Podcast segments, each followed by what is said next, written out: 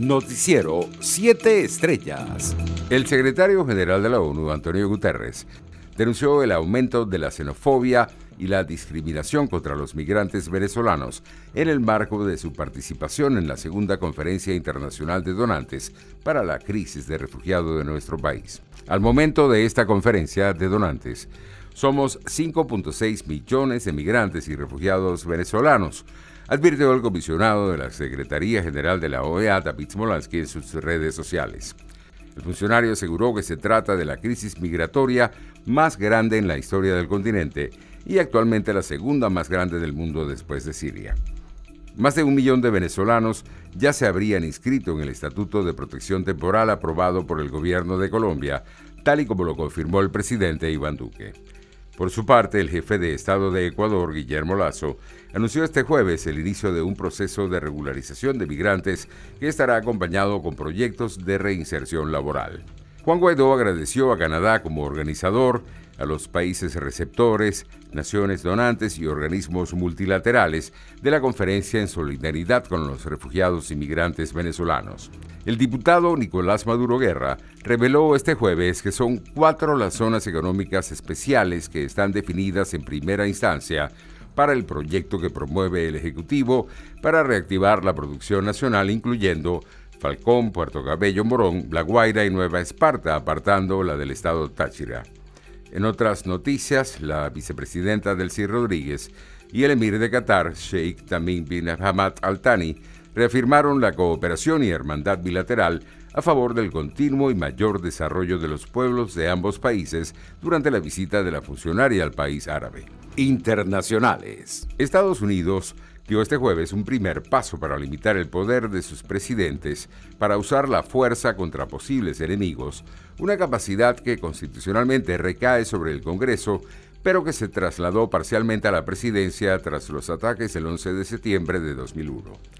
Con el apoyo de los dos partidos y del actual mandatario norteamericano, Joe Biden, la Cámara de Representantes anuló una legislación aprobada en 2002 para permitir el uso de la fuerza en Irak y que dio un mayor poder al presidente por ser el comandante en jefe de las Fuerzas Armadas. En otras informaciones, el presidente brasileño Jair Bolsonaro reiteró este jueves sus críticas a su homólogo argentino Alberto Fernández y al mismo tiempo elogió al mandatario uruguayo Luis Lacalle Pou, de quien dijo que está haciendo un buen trabajo. En una breve conversación con un grupo de seguidores, Bolsonaro lamentó que Argentina, socio del Mercosur junto con Brasil, Uruguay y Paraguay, esté en una situación bastante complicada, lo cual atribuyó a que el personal allá decidió votar por quienes hundieron al país en un hueco.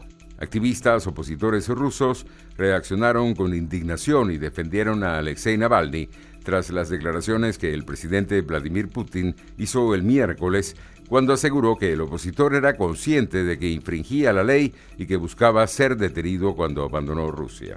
Cómo viajó deliberadamente al extranjero para recibir tratamiento para no presentarse a las comparecencias. Cuestionó la vocera de Navalny, Kira Yarvish, a través de Twitter, en un mensaje acompañado de una foto en la que puede verse la cama de hospital en la que el opositor estuvo en coma tras su envenenamiento. Economía.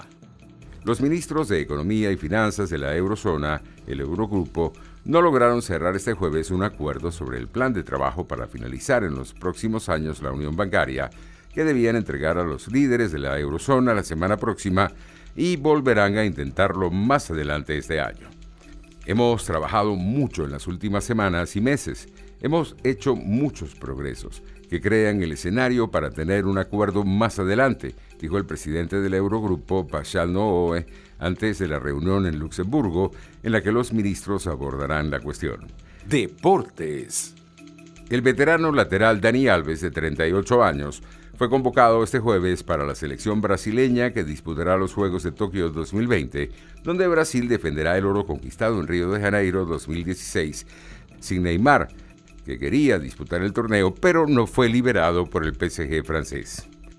En la lista de 18 convocados por el técnico de la selección olímpica brasileña, Andrés Jardín, también destaca la ausencia de dos jugadores del Real Madrid que eran habituales en la sub-23, Rodrigo y Vinicius Jr. Noticiero 7 Estrellas.